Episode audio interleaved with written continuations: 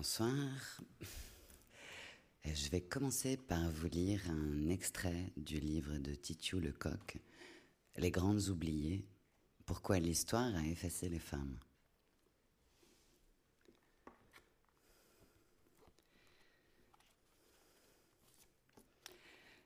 Au Moyen Âge, reines et chevaleresses exercent le pouvoir. Commençons avec un nom qui n'est pas sans rappeler l'odeur du stylo à encre et les cahiers grands carreaux à marge. Les Mérovingiens, ou plus exactement, comme on dit désormais, les Francs. Pour le plaisir de nos oreilles, égrénons quelques noms de reines franques. De plus, ça pourrait toujours servir aux personnes à court d'idées de prénoms pour une enfant. Basine, Suavegoth, Ultrogoth, Ingonde, Radegonde, Déotéria, Vultrade, Méroflède, Frédégonde, Ragnetrude, Vulfégonde et bien sûr Brunehaut, également appelé Brunehild. À ce stade, peut-on sérieusement envisager de ne pas évoquer cette dernière, la grande Brunehaut, 546-613, la première reine de France, celle qui a dominé les territoires francs pendant près de 40 ans et qu'on a, vous commencez à connaître la rengaine, complètement oubliée Peut-on sérieusement envisager de ne pas l'évoquer? Non. Ô vous, médiévistes, laissez ici ce livre et pardonnez-moi mes offenses. Accrochez-vous, parce que la vie de notre reine Brunehaut n'a pas été un petit voyage paisible sur les rives d'une douce existence. D'abord, Brunehaut n'est pas n'importe qui. Son père s'appelle Athanagilde Ier, roi wisigoth en Espagne, sa mère Goswinte. Comme on dit de nos jours, Brunehaut bénéficie d'un bon capital socioculturel et elle est très intelligente. À l'époque, le royaume des Francs est divisé entre plusieurs rois. Il faut dire que les règles de succession sont pas très claires. Longtemps, le choix du roi se fait par élection, puis on passe à un système héréditaire, mais il vaut toujours mieux se mettre les autres chefs dans la poche. Sauf que le système héréditaire se veut égalitaire. Autrement dit, dès qu'un roi meurt, on découpe le royaume en petits morceaux pour en donner un bout à chacun de ses enfants. À l'époque qui nous occupe, quatre frères se partagent le territoire avec chacun une capitale. Sigebert à Reims, Chilpéric à Soissons, Caribert à Paris et Gontran à Orléans. Pour ne rien arranger, on peut avoir plusieurs épouses, même pas nobles. Mais voilà, Sigebert Ier a davantage d'ambition que les autres. Il décide de ne pas faire comme ses congénères qui se marient avec la première servante venue. Il a cette idée géniale d'épouser une princesse pour asseoir son pouvoir. Il repère donc la fille de ce bon vieux Athanagilde Ier, et en 566, Brunehaut et Sigebert Ier se marient. Ensemble, ils ont deux filles, répondant au doux prénom de Ingonde et Clodoswint, et un fils, Childebert, que nous rebaptiserons Junior pour davantage de clarté. J'espère que les médiévistes ont vraiment arrêté de lire. Il se trouve que L'un des frères de Sigebert, le nommé Chilpéric, veut également se marier. Et il se dit qu'il ferait bien comme Sigebert en épousant une meuf de la haute. Or, Bruno a une grande sœur, Galswinte. Aussitôt dit, aussitôt fait, le frère et la sœur par alliance se marient. Mais ce que le frangin Chilpéric a oublié de dire, c'est qu'il est déjà en couple avec une certaine Frédégonde une servante de sa première épouse qu'il avait répudiée. Moi, je dis que Gal Swinter, elle aurait dû se douter que tout ça s'annonçait mal. Au début, le Chilpéric, mais il est bien content d'avoir épousé Gal Swinter, surtout qu'il touche la dot. Mais au bout de quelques mois, semaines, jours, il la trouve gênante. Il décide donc de s'en débarrasser. Il demande à un esclave de l'étrangler. Rip Galswinter. Enfin, tranquillou pilou, il épouse Frédégonde, la servante. Sauf que voilà, Brunehaut, elle apprécie moyen qu'il ait tué sa frangine. Elle a un peu l'impression qu'il se pèse sa tête. Elle réclame justice, ou plutôt, elle déclenche la grande fête royale. Une fête, c'est un concept pas trop complexe, qu'on appellera en bon français de nos jours une vendetta opposant deux familles ennemies. Comme ce sont des familles royales, concrètement, ça débouche sur une guerre. Bruno est très en colère. On sent qu'elle n'est pas prête de lâcher l'affaire. Alors son mari, Sigebert, a une bonne idée. Il va inviter son frère Chilpéric et leur autre frère, Gontran, à qui on va demander de trouver une solution pour sortir de ce pétrin. Gontran décide qu'à titre de compensation, comme Galswinte est morte sans avoir d'enfant et que sa sœur Bruno est son héritière, eh bien Chilpéric va céder à Bruno les terres qui revenaient à Galswinte, dont Bordeaux, Limoges et Cahors. Chilpéric fait genre que oui, oui, super idée, faisons donc cela. Mais Chilpéric est diabolique. En réalité, il gagne du temps pour préparer une attaque surprise. Il lance une guerre contre Sigebert, son propre frère. Oui, bravo si vous avez réussi à suivre. Cette guerre en Aquitaine. Sigebert réplique, il y a des batailles, Sigebert l'emporte, mais vous ai-je dit que Frédégonde et Chilpéric étaient vraiment hargneux? Les deux font assassiner Sigebert par des, sbires. Débarrassé de Sigebert, Chilpéric prend Paris. Bruno, veuve, est faite prisonnière et exilée à l'autre bout du monde, à Rouen. Son fils Junior, âgé de 5 ans, est exfiltré et emmené en sécurité dans le royaume dont il hérite. Chilpéric profite du bordel pour asseoir son avantage militaire. Il envoie vers Poitiers, à la tête d'une armée, l'un de ses fils, un certain Mérové, né de son premier mariage. Mais allez savoir pourquoi. Mérové décide plutôt de marcher sur Rouen. On tremble pour Bruno. Que va-t-il advenir de notre héroïne? Eh bien là, attention, gros respect. On ne sait comment, Bruno se marie avec Mérové. Chilpéric est deg. Quand ta pire ennemie, qui était l'épouse de ton frère que t'as fait assassiner, et la sœur de ta deuxième femme que t'as fait assassiner, se marie avec ton, fils, ton fiston, ça te fout bien les boules. Elle est belle, la monarchie française. Mais attendez, c'est pas fini. Chilpéric réussit à capturer son fils Mérové. Il le fait tonsurer et ordonner prêtre à Metz. La double peine. Ensuite, Mérové s'échappe, mais il est assassiné. Et euh, Bruno, elle parvient à rejoindre Junior à Metz. Là, elle magouille pour récupérer le pouvoir, vu que Junior est encore mineur. C'est pas tâche aisée. Les nobles lui signifient immédiatement qu'il est hors de question qu'une femme gouverne. Mais Bruno, dont je vous ai déjà dit qu'elle était extrêmement intelligente, sait jouer de diplomatie. Elle réussit à prendre la régence et commence à réformer le fonctionnement du royaume. De son côté, Frédégonde, l'ancienne servante devenue l'épouse du méchant Chilpéric, galère. Elle veut le pouvoir, mais pour cela, il lui faut un héritier à mettre sur le trône, ce qui implique deux choses. D'abord, se débarrasser de ses beaux enfants, ce qui est vite fait. Ensuite, réussir à garder l'un de ses propres enfants en vie, et ça, c'est pas gagné. Ils meurent les uns après les autres. Elle en vient à se demander si c'est pas Bruno qui les fait empoisonner. Alors, quand elle accouche d'un nouveau fils, Clotaire II, elle et Chilpéric décident de pas l'annoncer officiellement. Et tiens, l'enfant survit. Mais quelques semaines plus tard, après une partie de chasse, c'est Chilpéric qui est assassiné, sur ordre de Brunéo. Frédégonde, veuve elle aussi, mais alors dans une situation de faiblesse, elle passe les années suivantes à chercher des soutiens. Du côté de Bruno, ça va pas trop mal.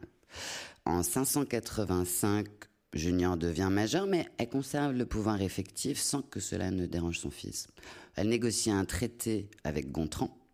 Au cas où un des deux rois, Junior ou Gontran, mourrait sans fils, l'autre hériterait de son royaume.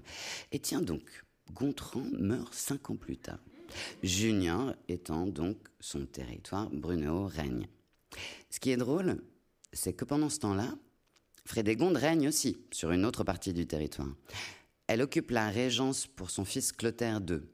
À cette époque, la France est donc dirigée par des femmes.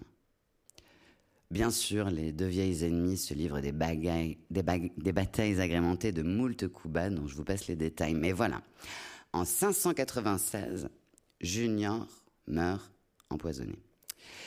Les soupçons se portent sur Frédégonde, sans qu'on ait de preuves formelles. Junior a quand même eu deux fils, Tibère et Thierry, qui héritent chacun d'un bout de royaume. Puisqu'ils sont encore enfants, c'est Brunehaut qui assure une nouvelle fois la régence.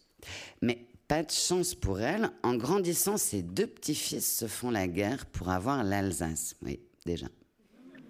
Tibère est assassiné, Thierry meurt aussi, mais de cause naturelle.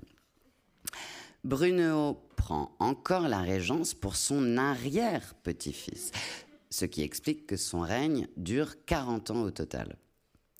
Mais une partie de la noblesse la déteste. Faut dire que depuis le temps qu'elle est à la tête du territoire, elle a eu l'occasion de se faire un paquet d'ennemis. D'autant qu'elle cherche à unifier le royaume et à centraliser le pouvoir, ce qui fait perdre de leur influence aux nobles.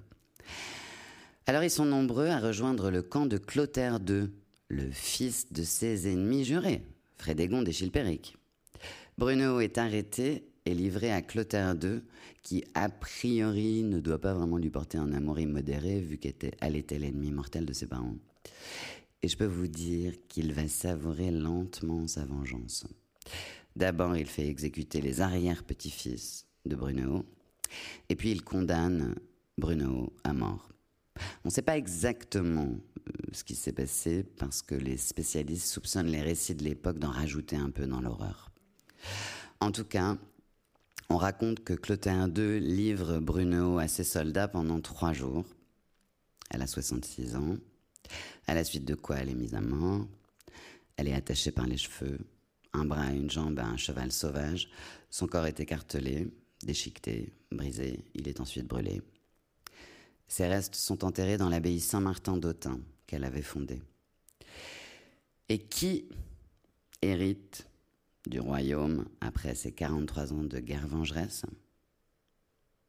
Le fils de ce diabolique Chilpéric, Clotaire II. Que fait Netflix, sérieusement?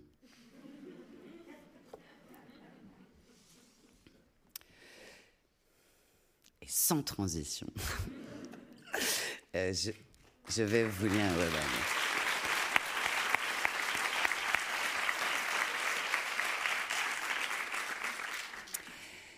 Je vais vous lire euh, des extraits du recueil de poèmes composé par euh, Digli. Je serai le feu.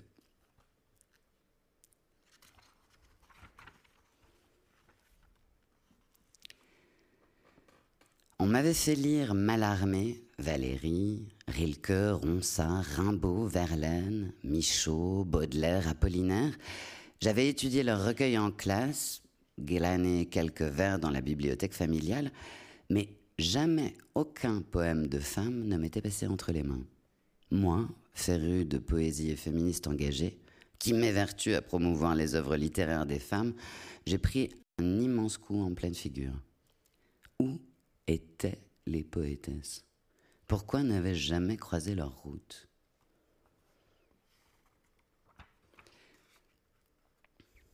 Je fais plein de sautes. Hein. Donc, Digli rencontre Emily Dickinson. Et elle dit, après l'avoir découverte, je suis restée fascinée par cette poétesse pendant plusieurs mois son amour du détail et des choses minuscules, sa dévotion au silence et à la solitude, son retrait volontaire du monde, tout cela m'a mené, moi aussi, vers une vie plus lente, moins sollicitée. Je me suis penché sur les figures d'exilés, de recluses, de mystiques ou d'anachorètes, et petit à petit, j'ai moi-même eu envie de tout quitter. Je suis parti m'isoler dans une abbaye bretonne en février 2020 afin d'écrire et de me reconnecter au vide. Et comme Emily Dickinson, je faisais sécher quelques fleurs cueillies à l'ombre des falaises que je glissais dans les lettres envoyées à mes proches. Maintenant, Emily Dickinson. Je me cache dans ma fleur pour me fanant en ton urne t'inspirer à ton insu un sentiment de quasi-solitude. Il y a une langueur de la vie, plus menaçante que la douleur. C'est ce qui succède à la douleur lorsque l'âme a souffert tout ce qu'elle pouvait.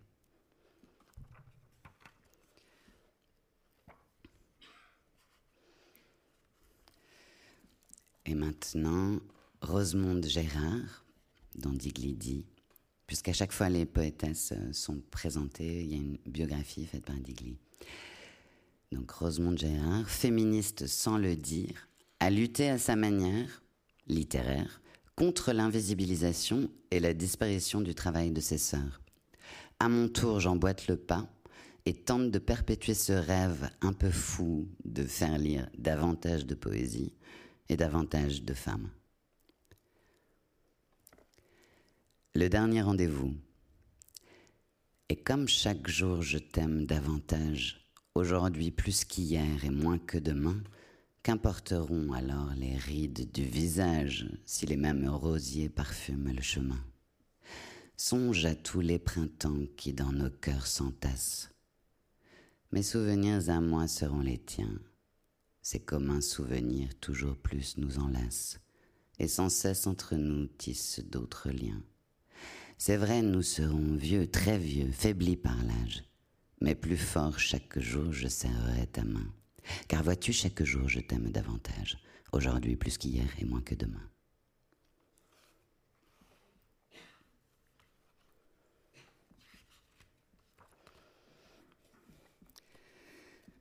Vita Sackville-Ouest. Donc Vita doit se marier, c'est fait, elle, elle marie, mais elle est frileuse à l'idée de s'enchaîner à un homme. Mais avec le mari, il conclut un pacte malin. Il aime les hommes, elle aime les femmes. Leur union les protège, chacun étant libre de vivre, ses amants homosexuels hors mariage en toute transparence. Ensemble, ils auront deux enfants, un domaine et de somptueux jardins, et resteront amis, complices et même amants, jusqu'à leur mort. Leur duo improbable est pourtant solide, comme en témoigne le livre que leur fils leur a consacré. Mais cette jeune femme fantasque fut surtout une plume éminemment reconnue. Elle est à ce jour la seule personne au monde à avoir reçu deux fois le prestigieux prix O'Sundin, l'équivalent britannique de notre prix de l'Académie française. En 1926 pour son poème The Land, puis en 1933 pour ses Collected Poems. Je possède et chéris ce volume dans une édition odorante de 1933 à la couverture toilée orange. Elle rédigea 13 romans, dont certains furent édités par Virginia Woolf et son mari, douze recueils de poésie, des biographies, du théâtre, des nouvelles, et assura même la traduction des élégies du poète Rainer Maria Rilke. Comme beaucoup, j'ai découvert l'œuvre foisonnante et enivrante de Vita par le biais de Virginia, son amante la plus célèbre. Les deux écrivaines vécurent une passion amoureuse courte mais flamboyante autour des années 1925, dont il reste plusieurs vestiges précieux, leurs lettres, tout d'abord, torrent de missives amphibies et romantiques, mais aussi Orlando, le célèbre roman de Virginia Woolf, portrait d'un personnage épris d'amour et de poésie, passant d'un genre à l'autre. Mais c'est avec son amie d'enfance Violette Tréfusis, fille illégitime du roi Édouard II, que Vita vécut sa plus grande passion. Elle lui dédia de nombreux poèmes érotiques, gardés secrets et retrouvés après sa mort. Violette décrivait ainsi les yeux de son amante. Ses yeux, profonds, hérités des Sackville, étaient tels des étangs d'où les brumes matinales se lèvent. Vita était une femme passionnée, assoiffée, dévoreuse, dont les poèmes débordent de fleurs et de parfums. Vita. Testament. Quand je mourrai, ne laissez pas mon corps mourir moisir près des morts qui ne me sont rien. Semez les cendres au loin, ou mieux encore, redonnez-les au sol de mon jardin.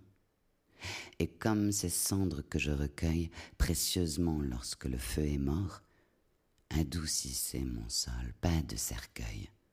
Je veux juste la terre que j'adore.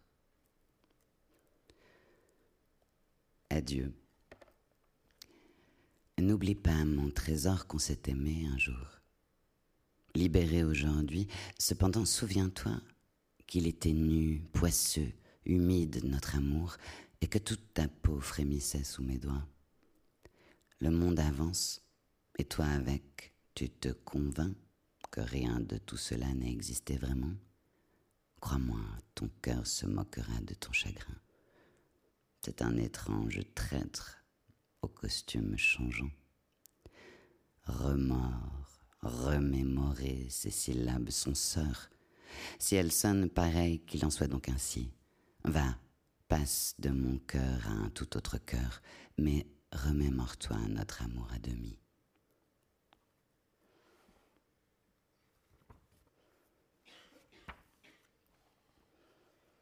Merci euh, Digli, j'ai découvert une poétesse que je trouve formidable. Joumana Haddad. Je ne crains pas Satan, car Satan rêve de moi. J'ai écrit de la poésie érotique assez tôt dans ma vie, comme une déclaration de guerre. C'est une citation de Jumana. La rage incandescente et provocatrice de Jumana Haddad est délicieusement communicatrice. Les poèmes de son recueil Le Retour de Lilith sont d'un érotisme brûlant, incantatoire, et ont créé bien des polémiques au Liban, où elle est née et réside encore aujourd'hui. Se décrivant volontiers comme rebelle, Jumana est une écrivaine et une poétesse prolifique, mais aussi une activiste féministe, une professeure d'université et une journaliste célèbre au Liban. Et en 2017, comble de l'audace, elle va même jusqu'à se présenter aux élections législatives libanaises qu'elle remporte presque. Née à Beyrouth en 1970, elle assiste à l'horreur de la guerre civile. Ses parents sont des catholiques conservateurs et sa grand-mère, arménienne, se suicide en 1977 alors que Jumana n'a que 7 ans. Ce traumatisme teintera toute son enfance et créera chez elle un rejet brutal de toute forme de religion. Son roman Le livre des reines est inspiré par cette grand-mère sacrifiée. Très vite, elle revendique son athéisme et plutôt que de fuir le Liban, où les droits des femmes et des LGBTQI, qu'elle défend, sont régulièrement bafoués, elle se promet de lutter inlassablement contre l'obscurantisme et de redonner à son pays une unité politique et culturelle. Immédiatement, la sexualité et la question du corps des femmes lui semblent fondamentales dans cette lutte contre la domination. Elle écrit ses premiers vers à 12-13 ans, d'abord en français, gênée de faire dire à la langue arabe tout ce que justement on lui a appris à terre. Puis provocatrice par nature, c'est en arabe qu'elle finit par écrire ses lignes inconvenantes. En 2008, elle va même plus loin en montant sa propre revue, Jazad, corps en arabe une tribune littéraire artistique dédiée, comme son nom l'indique, au corps. La revue fait immédiatement polémique, mais Joumana, habituée à créer le scandale, tient bon, droite, solide, invincible. Pour elle, citation, le corps ne devrait pas être un tabou. Le corps est une partie essentielle de notre identité, de qui nous sommes. Et c'est un droit humain fondamental que d'avoir un rapport sain avec ce corps, que d'aimer ce corps et surtout que de posséder ce corps. La sexualité est avant tout un plaisir et je pense que le plaisir est aussi un droit humain fondamental. En 2010, dans son essai autobiographique et poétique J'ai tué chez Erazade, elle s'élève contre la vision orientaliste et caricaturiste des femmes arabes, trop souvent dépeintes comme soumises et dominées.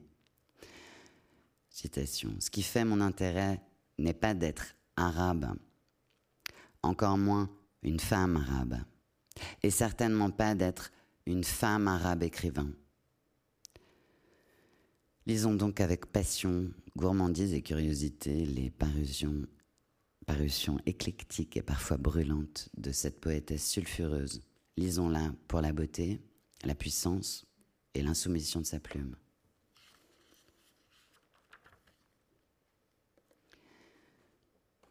Je suis l'étoile des chacals et la bruine d'Istar.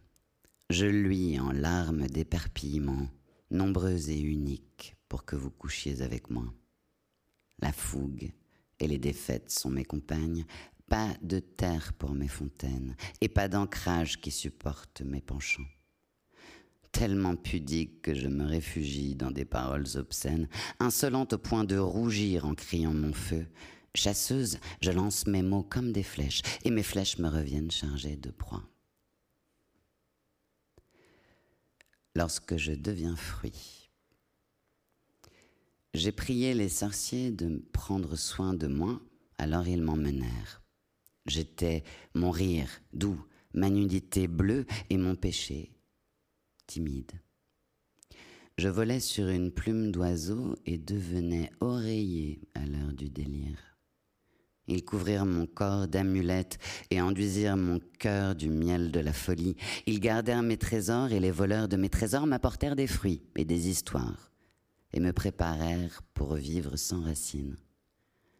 Et depuis ce temps-là, je m'en vais.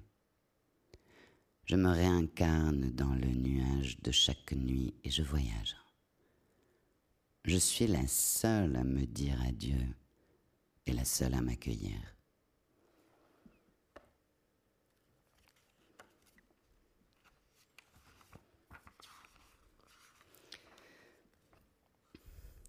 Et maintenant, euh, un petit Catherine Pozzi. Ave. Très haut amour, s'il se peut que je meure sans avoir su d'où je vous possédais, en quel soleil était votre demeure, en quel passé votre temps, en quelle heure je vous aimais. Très haut amour qui passait la mémoire, feu sans foyer dont j'ai fait tout mon jour, en quel destin vous traciez mon histoire, en quel sommeil se voyait votre gloire, ô mon séjour? Quand je serai pour moi-même perdu et divisé à l'abîme infini, infiniment quand je serai rompu, quand le présent dont je suis revêtu aura trahi. Par l'univers en mille corps brisés, de mille instants non rassemblés encore, des cendres aux cieux jusqu'au néant vanné, vous referez pour une étrange année un seul trésor. Vous referez mon nom et mon image, de mille corps emportés par le jour, vive unité sans nom et sans visage, cœur de l'esprit au centre du mirage, très haut amour.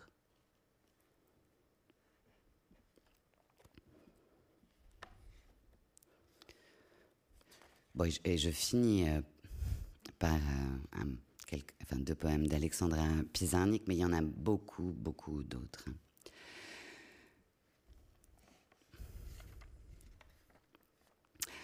Donc Alexandra, Alessandra, enfin Alejandra, excusez-moi, étoile filante dans le ciel de la poésie. Alejandra est une icône en Amérique latine, reconnue et considérée aujourd'hui comme la dernière des poètes maudits. Son œuvre, toujours publiée, résiste à l'oubli. Chacun de ses recueils est un écrin précieux, ouvert sur la nuit, et son sol océanique peuplé de monstres.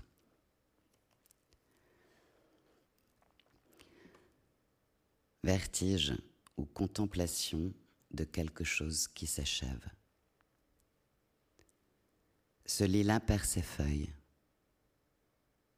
Du haut de lui-même, il tombe et cache son ombre ancienne. Ces choses-là me feront mourir.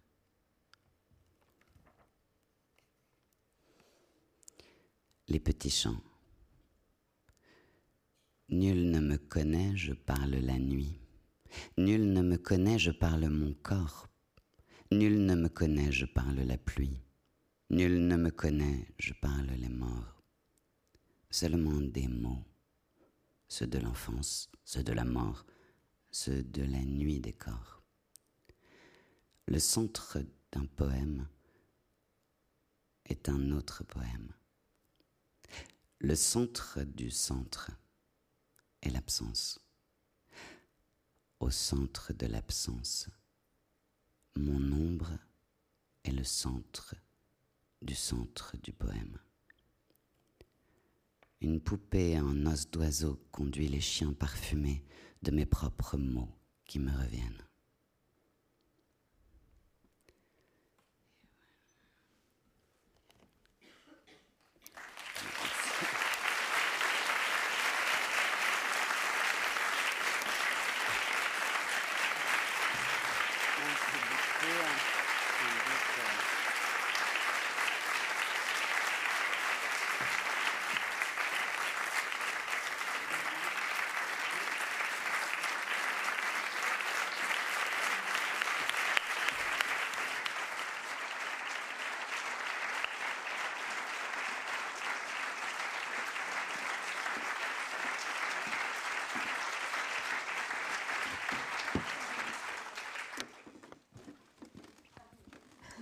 Elle oublié son livre. Bonsoir à toutes et à tous et euh, un grand merci à Anna Mouglalis pour cette très belle traversée des livres de Titiou Lecoq et Digli. Je rappelle les titres. Euh, Titiou Lecoq, euh, Les grandes oubliées, Pourquoi l'histoire a, effacé les femmes, préfacé par Michel Perrault, publié aux éditions de l'Iconoclaste. Et Digli, Je serai le feu, paru aux éditions de La Ville Brûle. Alors un petit mot quand même pour, euh, pour vous présenter l'une et l'autre et pour euh, présenter vos livres. Euh, Titio Lecoq, vous êtes autrice et journaliste, notamment à, Slate. On vous connaît pour Les Morues, qui était un roman, pour Libérer ou encore pour Honoré et moi, un livre sur Honoré de Balzac que vous aimez beaucoup et qu'on retrouve d'ailleurs dans ce livre-là. Euh, pour écrire ce, nouvel essai, vous avez rassemblé des travaux euh, d'historiennes et d'historiens, il y a aussi quelques historiens, et d'anthropologues, pour proposer une autre histoire plus, inclusive qui redonne aux femmes leur place et qui, fait entendre euh, leur voix. Euh, Digli, vous êtes euh, illustratrice, autrice en littérature jeunesse et en littérature générale. Vous avez notamment travaillé avec Ovidi pour le livre qui est devenu une série animée intitulé Libre. on vous doit aussi les, romans pour adolescents et adolescentes, Le journal de Cléopâtre, et un, récit euh, personnel euh, en littérature euh, générale sous votre, votre, autre nom, Maureen Wingrove, un récit qui s'intitule Ressac. alors, Je serai le feu est un, est un livre illustré qui, met en, lumière 50 poétesses et donc pour chacune il y a une biographie, euh, un dessin euh, euh, et, quelques-uns de, ces poèmes. J'ai le sentiment que, l'une et l'autre, vous êtes partis du même constat. C'est en regardant les manuels scolaires que vous vous êtes dit que quelque chose n'allait pas. Je ne sais pas qui veut commencer. Euh, alors oui, pas forcément les manuels scolaires, mais j'avais fait ce constat-là sur les sujets du bac littéraire de terminale, où en 2013 euh, ou 2014, je sais plus, je fais un article à ce moment-là de blog où je déplore le fait que personnellement, je n'avais pas lu d'autrice pendant mon parcours euh, littéraire de lycéenne. Et je m'étais dit que c'était peut-être un hasard de mon année, ma promotion. Donc j'étais allée regarder les sujets du bac qui étaient tombés. Je suis allée sur le site de l'éducation nationale, hein, bêtement, et j'ai regardé tous les sujets. Et là, je découvre qu'en 35 ans euh, que ce format-là de sujet de bac existait, zéro femme n'était tombée. Et donc, euh, en effet, ça a été la petite lumière euh, qui s'est allumée dans mon esprit à ce moment-là, de me dire, en effet, les femmes que je lis aujourd'hui ne m'ont pas été transmises dans l'éducation. alors moi, c'est un différent, c'est parce que, euh, en fait, l'histoire, c'est une matière vivante. Et ce qui est fascinant, c'est qu'on continue à découvrir des tonnes de choses. Donc, il y a vraiment, et notamment ces dernières années, un bouillonnement euh, autour des historiennes, autour de l'histoire des femmes. Et donc, je suivais tout ça, voilà, parce que ça fait partie de mon boulot et que j'ai le temps de le faire et je lisais là-dessus. Et quand j'ai sorti Balzac, on a fait des rencontres en librairie et des gens me posaient des questions et je disais, ah, mais vous savez pas quoi? Alors, les Amazones, et je racontais l'histoire des Amazones. Et mon éditrice était là, elle me disait, hé, c'est un livre, fais-nous un livre. Je dis, non, non, parce que ça, ça existe déjà.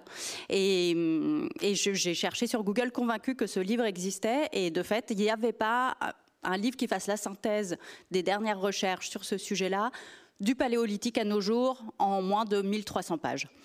Et je me dis, ah bon, ben ça n'a pas été fait, ça n'a pas été fait. J'ai compris après, parce que les historiennes sont travaillent sur des périodes très très précises et qu'elles se sentent pas autorisées à faire euh, le travail de vulgarisation que j'ai fait.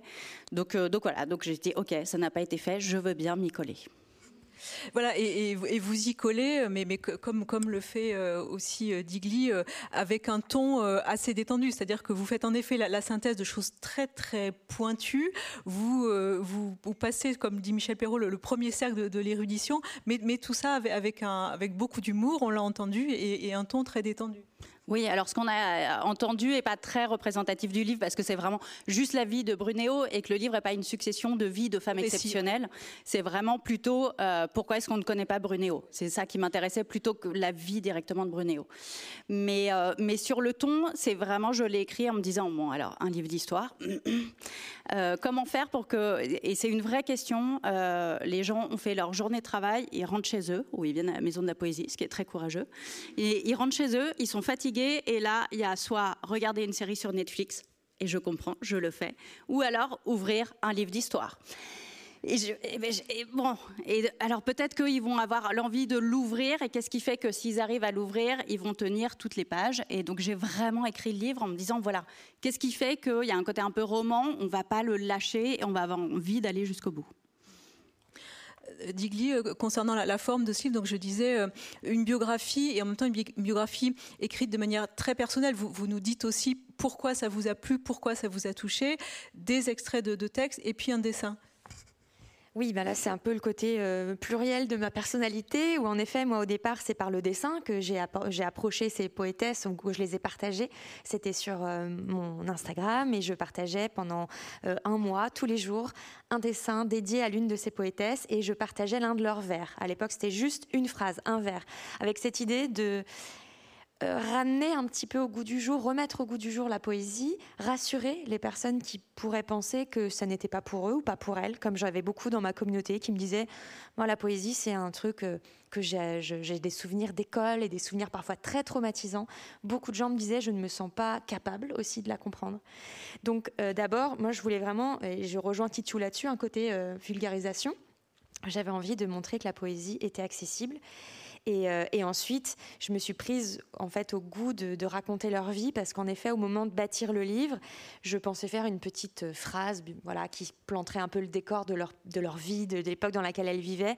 Et pour beaucoup, leur vie était incroyable, ou empêchée, ou euh, là, on, a lu Joumana Haddad, mais là aussi, c'est une contemporaine qu'on connaît peu et qui lutte pour des, des, causes qui sont proches des miennes. Donc, je ne me voyais pas ne pas en parler, mais je ne me voyais pas non plus faire une anthologie biographique qui ne donnerait pas, qui ne mettrait pas la lumière sur la poésie. Le but vraiment, c'était de les faire lire. Donc euh, pendant euh, quatre ans, puisque ça a pris quatre ans pour bâtir ce livre, je me baladais dans des librairies et je trouvais des ouvrages anciens. C'est comme ça que j'en ai découvert la plupart. Et le but vraiment, c'était d'offrir à lire ces femmes qui, pour certaines, ne sont plus éditées. Euh, Titu Lecoq, vous le disiez à l'instant, euh, euh, ce livre n'est pas une succession de, vies de, femmes illustres.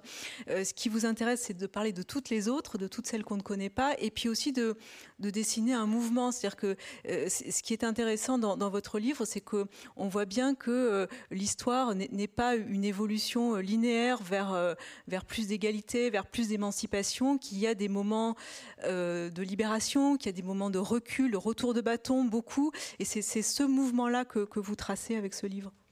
Euh, oui, parce que l'histoire des, en vrai, l'histoire des femmes, c'est l'histoire de la place du féminin et du masculin dans la société, et donc comment ça a évolué? Et, ça, il y a des, trucs hyper intéressants de se rendre compte que ce qui nous paraît être des évidences biologiques, en fait, n'était pas du tout perçu comme ça avant. Alors, un exemple très simple, c'est sur la sexualité. Euh, de nos jours, on a tendance à penser que les hommes ont une sexualité pulsionnelle et que les femmes ont plus une euh, sexualité qui serait liée au sentiment. Et ben, au Moyen Âge, on pensait exactement l'inverse. Et donc, euh, on pensait que les femmes étaient dans la pulsion sexuelle et qu'elles étaient incapables de se contrôler, et c'est pour ça qu'elles étaient inférieures. Et que ce qui faisait le vrai mec, euh, la masculinité triomphante, c'était le fait de réussir à contrôler son corps. Euh, et, bah, et ça leur paraissait être une évidence biologique, au même titre que nous de nos jours. Donc il y a ça qui est très intéressant à chaque fois, c'est ça nous renvoie à nos propres stéréotypes à l'heure actuelle. Et j'ai perdu le début de la question. Et oui, on ne va pas vers un progrès. Euh, oui, parce qu'une fois qu'on a compris que la domination masculine, elle n'est pas biologique, que donc c'est pas une fatalité et c'est pas un destin, Euh, on se rend compte que c'est un fait social, ce qui explique qu'elles peuvent prendre plein de formes différentes et d'intensités différentes selon les époques. Et donc, on peut gagner ou perdre en droit. Et vraiment, l'histoire des femmes, c'est ça. Ouais, on va pas d'un état de sauvagerie et d'inégalité complète. Le paléolithique, ça n'est pas du tout ça. Pour aller vers le progrès de nos jours. Non, ça, c'était la vision qu'on avait au 19e siècle. Mais ça, y est, les historiennes, les historiens ont montré que c'était pas du tout le cas. Et je trouve que nous, ça nous force aussi à prendre une responsabilité, de se dire, ça veut dire que là où on en est maintenant, euh, eh ben on sait que rien n'est écrit à l'avance. Ça veut dire que les femmes peuvent perdre en droit, et, voilà. Et c'est déjà arrivé, donc rien n'est acquis. Ça veut dire aussi qu'on peut gagner. Et, et, ça, je trouve ça hyper fort. J'aime beaucoup tout un passage où je raconte les féministes du 19e siècle qui sont battues pour le droit de vote des femmes. Et à un moment, l'histoire, c'est ça. C'est des gens qui se disent bah, je vais me battre. Alors elles se sont battues, elles n'ont jamais eu, elles, le droit de vote. Elles savaient qu'elles ne le verraient pas de leur vivant, mais elles se sont battues pour que nous, on puisse voter. Et je trouve ça magnifique. Et elles ont même interrompu un match de foot. Ah putain, ne parle pas de ça. je crois que c'est encore douloureux dans la mémoire française. Oui, oui, elles ont perturbé la finale de, foot euh, de championnat français. Et, et, voilà, évidemment, se pose la question si on faisait ça maintenant avec la Ligue des Champions. Euh, Digli, quel, matériau aviez-vous à, disposition pour, euh, écrire les, vies de ces femmes? Parce que certaines sont un, peu connues, je dirais, allez, 5 sur, sur, les, sur les 50. Euh, et, pour beaucoup d'entre elles, il y a très très peu de choses. Alors comment faire? Bah, c'était un peu tout, l'enjeu et tout le sel de ce projet. Alors pour certaines, j'ai rien trouvé, et notamment une qui s'appelle Simone Michel Azaïs, que j'ai décidé de laisser malgré tout. Alors vraiment, je, sa bio tient en cinq lignes qui sont euh, Je n'ai rien trouvé, mais voici sa poésie. J'ai quand même trouvé, par exemple, une préface d'André Salmon, j'ai trouvé ses recueils, j'ai pu en, commander. Mais voilà, pas de fait biographique, pas de date de mort, euh, simplement une date de naissance. Euh, et puis pour d'autres, comme Claude de Burine, alors Claude de Burine, qui a donné, dont l'un des vers a donné son titre au livre Je serai le feu. Le vers entier clôture un poème et c'est euh, Si l'on m'aborde, je serai le feu.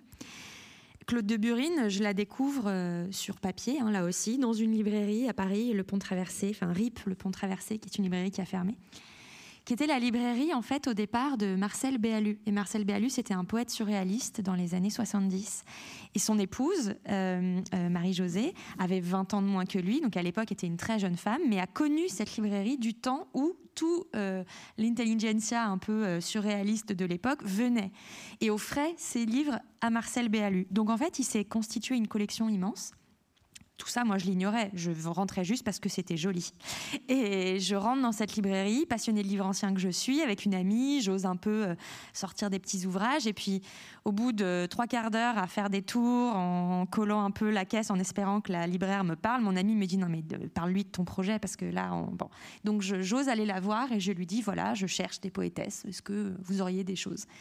Et là, elle me sort une échelle, elle lui dit bien sûr, elle la pose, elle, euh, elle grimpe au haut de trois étages et elle me sort une pile immense de plein de poétesses dont Claude de Burine, mais dont plein d'autres. Et, j'emporte chez moi, euh, je fais le choix de ce que je peux prendre un peu au hasard en, feuilletant dans le magasin, et je ramène Claude de Burine, et là, euh, explosion, coup de cœur. Pour, la plupart, elles se sont vraiment trouvées sur papier. Il y a une, euh, une anthologie aussi. En fait, il y, a, quelque chose que j'ai découvert en faisant ce travail, c'est que je n'étais pas du tout la seule à avoir cette initiative de faire une anthologie uniquement de poétesses.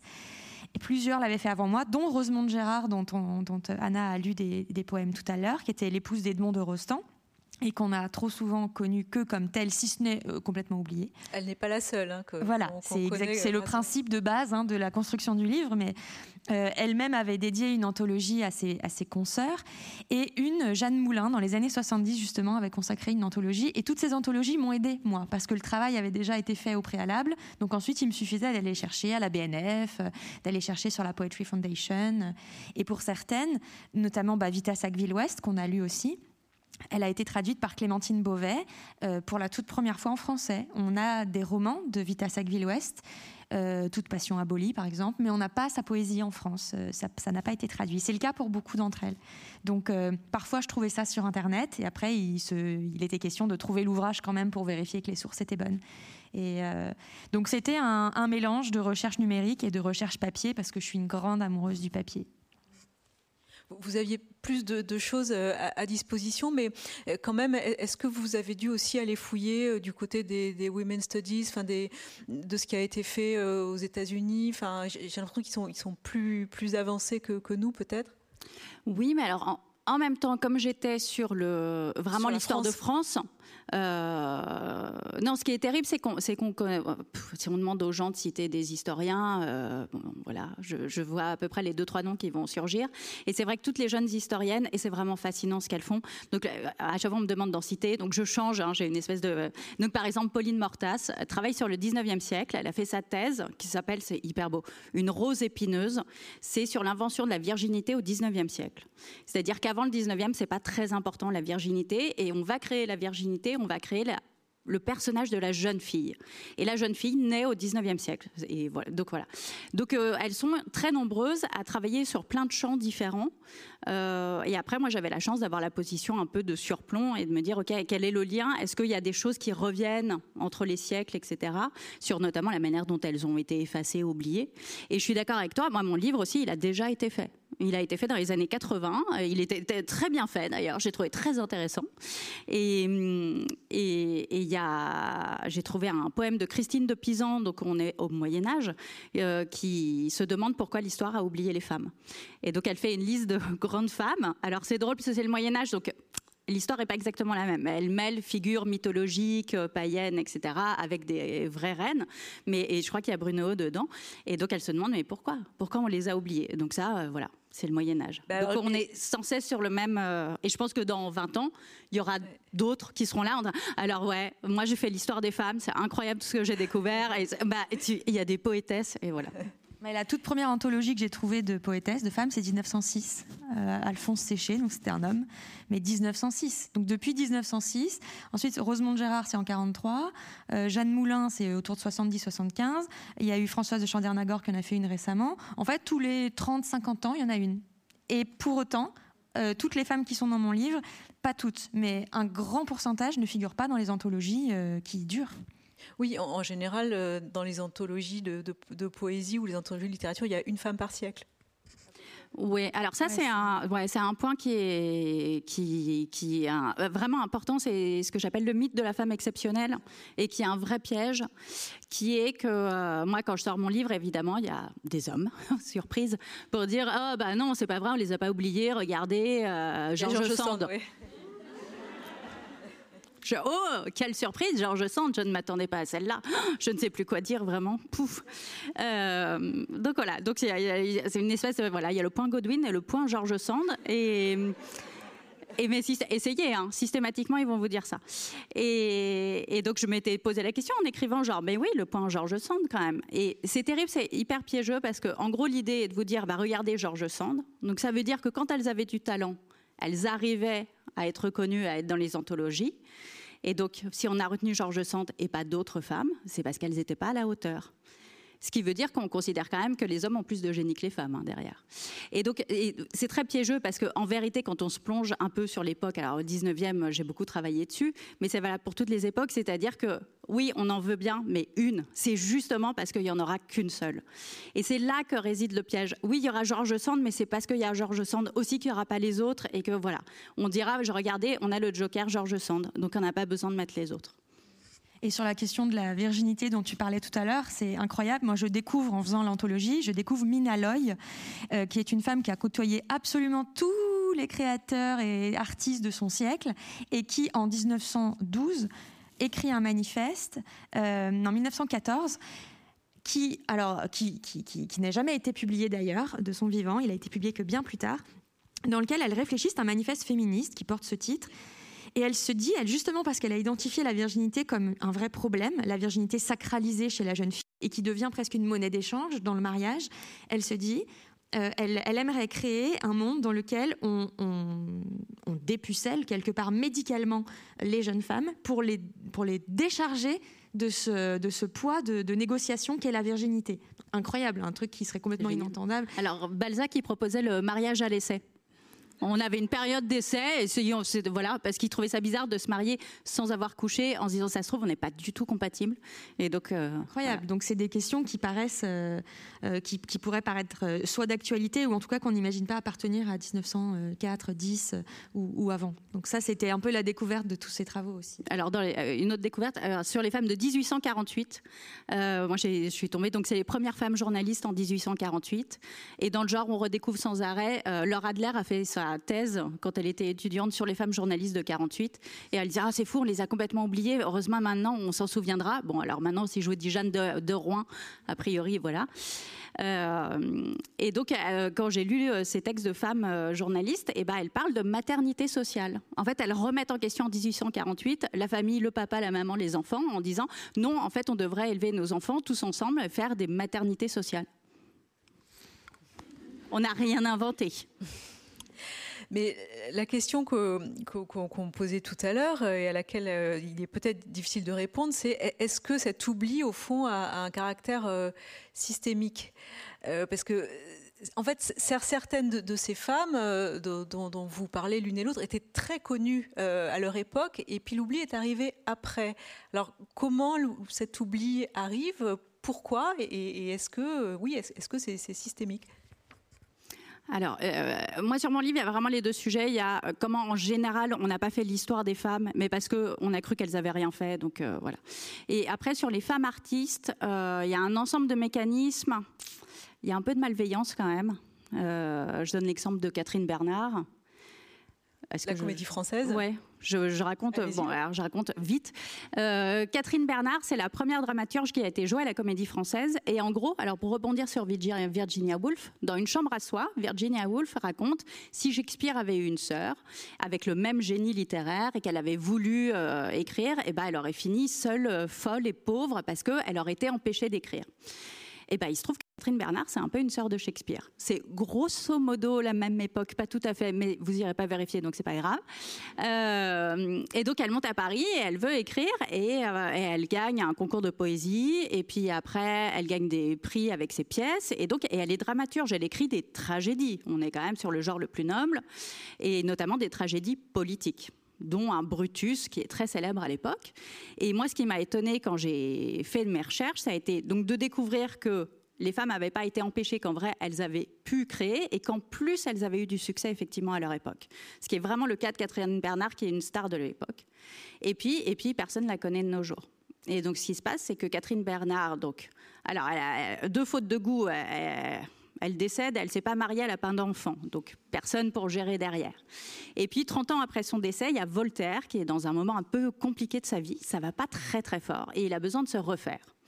Et pour euh, se refaire, il euh, bah, faut passer par le théâtre à l'époque, euh, évidemment. De nos jours, je sais pas, il aurait fait de la télé, mais là, c'était vraiment, fallait qu'il aille au théâtre. Et, il, écrit très très vite, très très très très vite, une tragédie qui s'appelle Brutus et qui fait jouer. Et là, les critiques littéraires qui ont quand même encore en tête le texte de Catherine Bernard font Oh, c'est étrange, ça ressemble vraiment beaucoup. Et là, il est piqué au vif. Et plus qu'au dos d'admettre, oui, je me suis inspiré, que non, pas du tout il va dans tous les salons parisiens et il fait vraiment un truc de parisien. Dit Catherine Bernard, bah, de toute façon, elle écrivait pas ses pièces elle-même. Il n'en a aucune preuve. C'est vraiment c'est de la pure médisance. Il n'y a rien. Enfin, j'ai cherché, il n'y a rien de fond. Enfin, Et donc, il va propager comme ça l'idée que Catherine Bernard n'écrivait pas elle-même ses pièces. Il va le faire une deuxième fois avec une autre femme dramaturge, Barbier. Et, manque de Paul pour Catherine Bernard, c'est Voltaire qui va faire l'anthologie de son siècle. Et donc, qui, va être ce dont vont servir après euh, tous les historiens et tous les critiques littéraires. Et donc, alors, il est obligé de faire une petite ligne sur Catherine Bernard. Et Catherine Bernard, moi, pas terrible. De toute façon, elle n'écrivait pas elle-même ses pièces. Voilà. Et bien, Catherine Bernard, c'est fini. Enfin, il n'y a plus besoin. Et donc, elle apparaît dans cette anthologie-là, elle disparaît des suivantes, et puis voilà, on l'oublie complètement. Donc là, on est sur un cas vraiment de malveillance. Il y a toutes celles qui étaient des épouses d'eux, donc, qui ont été effacées au profit de leurs époux. Et après, en fait, celles dont on va se souvenir, notamment le cas Georges Sand, ça va être celles qui ont fait du roman. Parce que le roman, alors, la princesse de Clèves, euh, Germaine de Stahl, etc. Parce que le roman, c'est pas un genre noble. Donc elles ont droit à des choses, elles ont droit voilà, à ce truc, le roman, et on va moins les retenir au 19e, une fois que le roman devient un genre noble. Et, on apprend en lisant votre livre que la, toute première euh, autrice bah, le tout premier auteur était une autrice. Bah, alors c'est alors celui dont le texte le plus ancien qu'on a, euh, qui a traversé euh, les âges, qui soit écrit à la première personne, et eh ben c'est une femme qui s'appelait Aînée de Hana, qui était une grande prêtresse en Mésopotamie. Et donc c'est euh, parce que quand on a inventé l'écriture, on a fait deux trucs avec. On a fait de la comptabilité et de l'administratif. Et, donc le plus vieux texte qui soit ni l'un ni l'autre qu'on ait, c'est ça. C'est Aînée de Hana, donc c'est une prêtresse et elle s'adresse à une déesse, ce qui est doublement satisfaisant. Digli, sur, cette question de, de l'oubli, hein, certaines des, des 50 poétesses dont vous parlez dans, ce livre étaient très connues à leur époque. Je pense à, Marie de Régnier, enfin, qui écrivait sous le nom de plume de, Gérard Douville. Hein. Il, il, fallait un pseudonyme masculin pour pouvoir se faire connaître, mais elle était très connue à son époque. Elle a même eu, je crois, le prix de l'Académie française. Oui, ou le Goncourt Poésie Académie française, je les confonds toujours, mais vraiment le prestige, ben, elle est la fille de José de Hérédia, qui est le fondateur du Parnasse, donc euh, qui a mis avec le comte de Lille, donc elle, elle baigne dans une atmosphère qui lui permet de, ça c'est évident, et la plupart d'entre elles, Anna de Noailles aussi, ont quand même eu accès à des études et de l'éducation. Mais en effet, euh, elles ont eu des prix. Et, pour rebondir sur le travail de SAP que j'ai pu euh, aussi constater, je pense à Marie Krisinska, qui est en fait la théoricienne du vers libre. Donc c'est-à-dire qu'elle arrive à Paris euh, à la toute fin du 19e siècle. Elle arrive et elle voit la belle époque arriver elle vient au départ pour euh, apprendre la musique. Et puis finalement, euh, elle se retrouve dans des petits clubs un peu secrets de, poètes. Euh, elle va au Chat Noir. Elle est l'une des premières femmes à se représenter au Chat Noir au piano. et donc, elle fait partie de ces groupuscules comme ça qui se mettent à critiquer les bourgeois et à réciter de la poésie entre eux. Et elle écrit ses premiers vers, notamment dans des revues, et parfois des revues féministes. Et, et, elle théorise, donc elle, va vers le vers libre. Donc quand on dit le vers libre, c'est-à-dire qu'on garde une forme de vers, donc on garde euh, des phrases courtes qui vont à la ligne, qui euh, physiquement, je dirais, ressemblent à un poème. Mais on n'est plus tenu de faire des sonnets, on n'est plus tenu d'écrire en alexandrin. Voilà, on est dans une liberté de forme à peu près, euh, à peu près entière. Et hum, et à ce moment-là, donc quand elle, euh, veut euh, revendiquer ce terme de vers libre, ça plaît pas du tout, euh, parce qu'un autre poète qui s'appelle Gustave Kahn se revendique lui aussi de la paternité de cette invention géniale qui est le vers libre, et qui met un peu un coup de pied à l'époque passéiste. Enfin voilà, c'est vraiment le futur. Et donc là, on assiste à un travail de sape, en bonne et due forme aussi, où des auteurs contemporains de Marie Krasinska se mettent à critiquer son physique, donc ils la traitent de grosse, ils disent que c'est une ivrogne, qu'elle a des mœurs légères, qu'elle séduit de jeunes et alors qu'elle est à demi alcoolique. Enfin, vraiment un travail de sape misogyne euh, sans fondement. Et puis, quand on sait la consommation de stupéfiants des poètes de la belle époque, on peut quand même rire un petit peu. Et, tant et si bien qu'on l'a complètement oublié. Et ce sont des euh, doctorantes ou que des femmes qui ont fait des thèses sur Marie Krasinska, et notamment une femme polonaise dont j'ai perdu le nom, mais que je cite dans le, dans le livre, qui ont ramené petit à petit son nom. Mais tout de même, aujourd'hui, sur la page Wikipédia du vers libre, elle n'apparaît que dans les notes de bas de page en disant euh, une légende raconte que peut-être euh, ce serait Marie Krasinska à l'origine de. Donc. Euh, effectivement, j'ai aussi, il y a Catherine Pozzi, dont on a lu les poèmes tout à l'heure, qui a été avec Paul Valéry, et qui, euh, voyant dans les, dans les notes du prochain roman de Paul Valéry, voyant des extraits, des, des, des, fragments, des idées de son propre roman, euh, à elle, se met à, à, le publier en panique parce qu'elle a peur qu'il lui vole ses idées. Et, et ça, voilà, on, en croise énormément qui soit souffrent d'un mariage qui efface leur nom. Moi, je me dis toujours, mais si Simone de Beauvoir s'était appelée Simone Sartre, il y, a quelque chose qui réside dans le nom et dans le fait de se nommer. Et donc, beaucoup ont pris des, pseudos également. Mais, euh, mais en effet, le fait d'avoir reçu des prix du temps de leur vivant n'a pas suffi, étrangement, à ce qu'elles restent. Qu'est-ce qui se passe pour les, autrices en 1830 C'est vraiment une date euh, clé dans, l'histoire des, autrices? Euh, oui, avant 1830, on a, ça a été étudié dans les publications de romans, autant d'œuvres d'hommes que de femmes. Donc on est à 50-50. Euh, et puis à partir de 1830, alors je ne sais pas si vous vous souvenez, c'est le moment, c'est la grande période du roman, donc arrive Hugo, Dumas, Balzac. Et, et, donc ça va brusquement à cette forme que tout le monde trouvait genre moi c'est un peu facile le roman. Bah, ah non en fait c'est bien et en plus ça marche. Et donc ça devient une question d'économie aussi derrière il y a beaucoup de sous en jeu et alors là brusquement on ne publie plus que des hommes et le nombre de romancières diminue. Et, et c'est un mécanisme qu'on retrouve régulièrement. Il y a toujours cette question quand on dit quand un métier se féminise, il s'appauvrit en même temps. En réalité, on pourrait se dire c'est l'inverse, c'est quand il se masculinise qu'il s'enrichit. C'est-à-dire que ce qui s'est passé pour le roman s'est passé aussi au cinéma. Au début d'Hollywood, il y a énormément de femmes dans les studios, mais alors partout. maintenant, on parle beaucoup d'Alice Guy parce que c'est la première qui a fait de la fiction, mais il y en avait plein d'autres. Donc elles sont scénaristes, réalisatrices, voilà, elles sont partout. Et puis au moment où Hollywood se structure et où ça devient une entreprise qui fait des gros gros profits, et ben là, on va leur dire bah costumière ou maquilleuse, c'est aussi une belle carrière. Et donc elles sont plus réalisatrices, elles sont plus scénaristes, elles sortent de là. Et ça a été la même chose en informatique. Au début de l'informatique, il y a énormément de femmes. Maintenant, plus du tout. Et donc il y a cette idée, c'est pas parce que ça se féminise que ça s'appauvrit.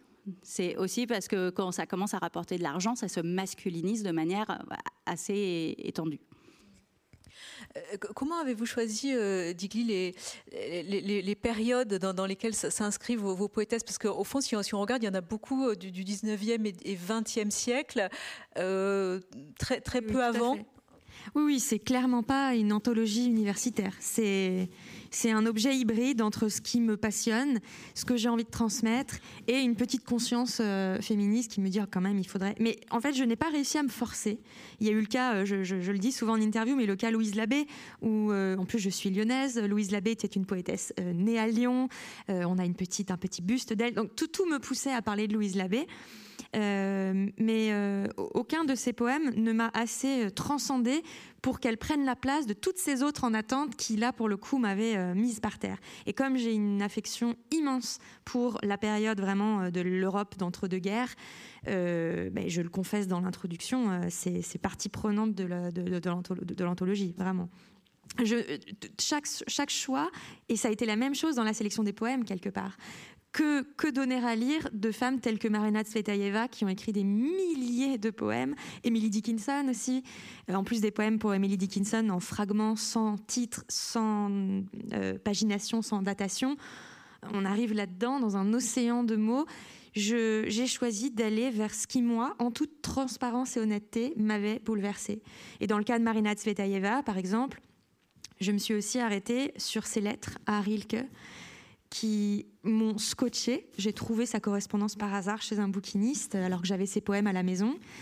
Et je découvre que Rilke est dans le coup, mais ça, de toute façon, il était dans le coup de absolument tout ce qui se passait en son temps. Et que Marina Tsvetaeva se, tombe, folle amoureuse de lui à distance et décide de lui écrire un jour une lettre qu'on lui passe par le biais de ses connaissances, dans laquelle elle dit Je t'aime. Première lettre et elle fait toute une description de sa passion pour le baiser et qu'est-ce que ce serait de l'embrasser elle et que ce serait une ode au baiser, mais pas le baiser. vraiment, c'est quelque chose de complètement flamboyant. Et donc, j'ai décidé de mettre des extraits de ses lettres, alors que c'est vrai que j'aurais pu mettre des extraits de ses poèmes.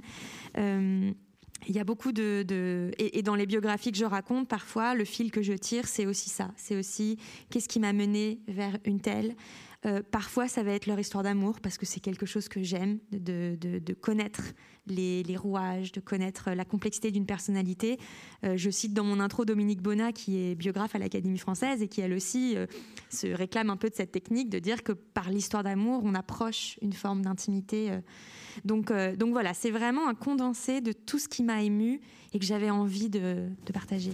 Mais ce qui est intéressant, c'est de voir aussi le, le, fil qu'on peut tracer entre, entre chacune d'elles, parce que beaucoup ont, des liens hein, quand même. Ah oui, ça, ça a été la grande découverte. Il y, a des figures pivots, je pense à Nathalie Clifford Barnet, par exemple. Oui, euh, en fait, celle qui tenait salon, donc Nathalie Clifford-Barnet, Anna de Noailles, Valentine de Saint-Point, un petit peu plus tôt, Mina Loy. Mina Loy ne tenait pas salon, mais connaissait aussi toutes ces femmes. Elles écrivaient les préfaces les unes des autres, ou euh, à un moment, Nathalie Clifford-Barnet, qui est une, une richissime américaine arrivée en France, d'une très bonne éducation, qui parle très bien français, qui est lesbienne, revendiquée, qui jamais, au grand jamais, ne veut se marier, faire un mariage de, de posture. Euh, tient salon et elle invite Lucie de la rue Mardrus, qui est l'une de mes autres poétesses, également lesbienne revendiquée et traductrice d'anglais. Et euh, Lucie de la rue Mardrus, que je trouve géniale, se dit tiens, je vais, donc on est dans les années 20, euh, je vais retraduire Edgar Allan Poe, qui a déjà été traduit par Mallarmé et Baudelaire, donc quand même il fallait une sacrée prestance pour se dire j'ai autre chose à dire de cette traduction. Et euh, elle fait elle-même un petit ouvrage qu'elle illustre, parce qu'elle faisait tout, de la musique, du dessin, de la poésie. Elle fait des petits pastels et elle fait une sorte de, de livre fait main qu'elle apporte pendant l'un des salons de Nathalie Barnet.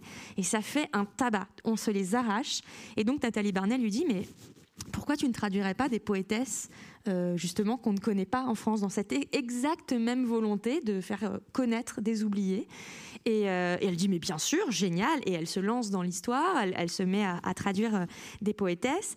Et, d'ailleurs je le dis bon elle, prend quelques libertés de traduction parce qu'elle est anti-maternité et, anti-religion. Donc parfois elle enlève quelques vers au passage. Bon ça c'est une autre histoire. Mais et c'était un vrai bonheur en fait de découvrir les ponts entre chacune, de découvrir Gérard Douville qui va faire justement la, préface du livre de Catherine Pozzi qui sort après sa mort, euh, de découvrir voilà parfois les histoires d'amour, d'amitié, de soutien en fait euh, entre ces femmes et grande surprise aussi de découvrir que le prix Féminin a été fondé en 1904 prix Féminin, moi je pensais que c'était un truc des années 2000, euh, très voilà, très nouveau féminisme. En fait, pas du tout. Anna Denoy et 20 ou 22 consoeurs euh, d'un magazine qui s'appelle La Vie Heureuse, qui est un magazine féminin, se rassemblent et se disent Non, mais attendez, le prix Goncourt, c'est pas un truc qu'on récompense que des mecs? Et elles se disent On va faire notre propre jury 100% féminin. Et comme ça, on récompensera des œuvres qui ne sont pas que masculines. Donc, en fait, on est exactement dans les occupations et les considérations féministes d'aujourd'hui. Euh, Titiou Lecoq, euh, une des choses passionnantes dans, votre livre, c'est de voir euh, comment certaines périodes de l'histoire qu'on croit être des, périodes d'ouverture, de, libération, ne le sont pas forcément pour les femmes. Oui, la Renaissance. Par exemple. oui, bah, c'est ce qui est intéressant dans cette dans cette histoire, c'est qu'elle nous force à revoir tout ce qui nous paraissait évident. Donc, et moi, je, tout le livre est construit sur moi ce que j'ai appris à l'école quand j'étais petite, versus où en est vraiment la recherche euh, en histoire en ce moment. Et donc, par exemple, la Renaissance, alors c'est pas en ce moment d'ailleurs, parce que l'article que je cite date des années 70. Euh, donc, la Renaissance, c'est un terme quand même hyper positif. On n'est pas sur quelque chose de neutre. On est donc forcément, ça va être une période qui est géniale. Et effectivement, moi j'ai le souvenir, invention de l'imprimerie, c'est un immense progrès. Enfin, voilà, l'humanisme, etc. Euh, et, quand je suis arrivée sur cette période-là, parce que j'ai écrit le livre de manière chronologique et je faisais à chaque fois mes recherches en même temps que j'écrivais, et je me suis dit bon bah là, qu'est-ce qu'il va y avoir quoi Louise Labbé, enfin tu vois, bon. Et, là, je découvre donc, en fait, toutes les historiennes connaissent cet article de 1970 qui s'intitule Les femmes ont-elles eu une renaissance? Et où, en gros, on explique que c'est un moment où les femmes perdent en droit, et notamment les chasses aux sorcières, qu'on nous a plutôt appris à associer au Moyen Âge, en vrai ont lieu à la Renaissance, qu'on est donc dans une guerre qui est vraiment menée contre les femmes à ce moment-là. Et donc, est-ce que le terme Renaissance pour décrire cette période de chasse aux sorcières est vraiment le mieux, le meilleur. Et, hum, et un des exemples, c'est l'imprimerie. Parce qu'en gros, il n'y a pas de raison pour que l'imprimerie ait été quelque chose d'hyper positif en soi. C'est à peu près comme Internet de nos jours. Et donc, quand on regarde ce qu'on publiait à l'époque et ce qui a vraiment marché, dans les best-sellers, il y a des ouvrages qui, quand même, concrètement, expliquent comment torturer des femmes pour les faire avouer que ce sont des sorcières. Et c'est des ouvrages d'une misogynie, mais vraiment atroce, extraordinairement violent. Et, bah, l'imprimerie, ça a aussi servi à ça, à propager ces idées-là. Et, quand on me dit, oui, alors l'histoire des femmes, voilà, vous voulez tout changer, vous voulez, euh, c'est forcément. Euh, c'est forcément subjectif. Et en fait, je dis, bah, typiquement, la Renaissance, c'est un terme qui est subjectif. C'est un terme qui veut dire, oui, du point de vue des hommes, effectivement, la Renaissance était sans doute euh, super.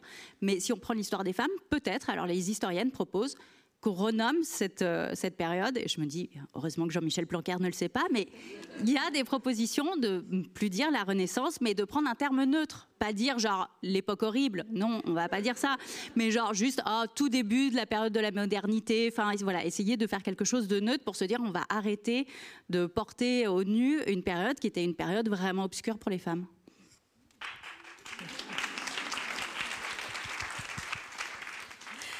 Euh, Dick vous, avez euh, constitué des, familles euh, avec ces poétesses.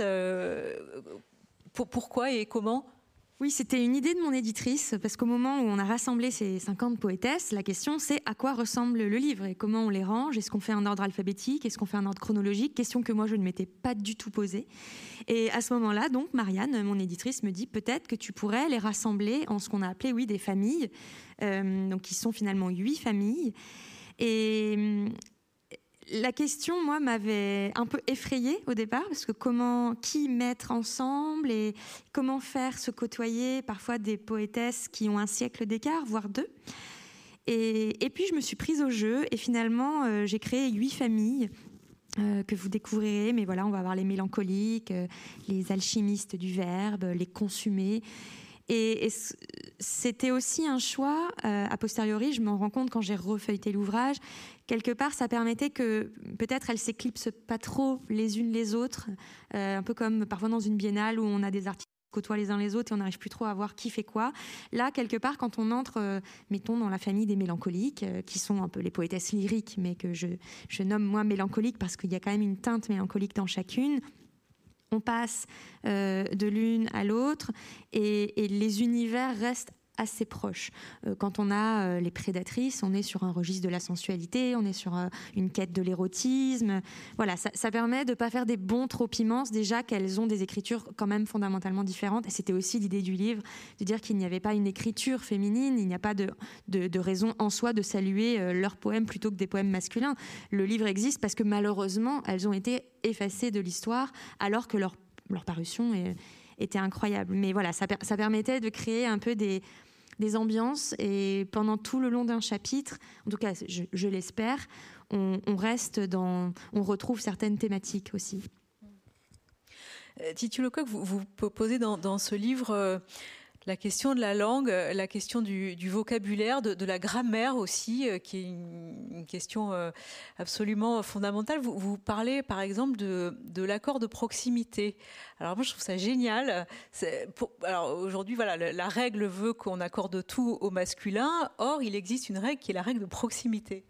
Oui, et qui surtout était celle qui prévalait jusqu'au moment où l'Académie française a dit waouh, waouh, on va tout mettre au masculin. Le mot autrice existait jusqu'à ce que oui, mais c'est alors c'est révélateur aussi d'un phénomène qui revient euh, régulièrement dans notre histoire et qui est important pour moi, c'est d'insister sur le côté euh, sur l'écriture inclusive. On nous a beaucoup dit oui, vous voulez féminiser la langue. Alors non, on veut pas féminiser la langue, on veut la démasculiniser. Et ça ne veut pas dire la même chose, parce que dans l'idée de démasculiniser, on montre bien qu'à un moment, on a masculinisé de force et de façon totalement artificielle notre langue.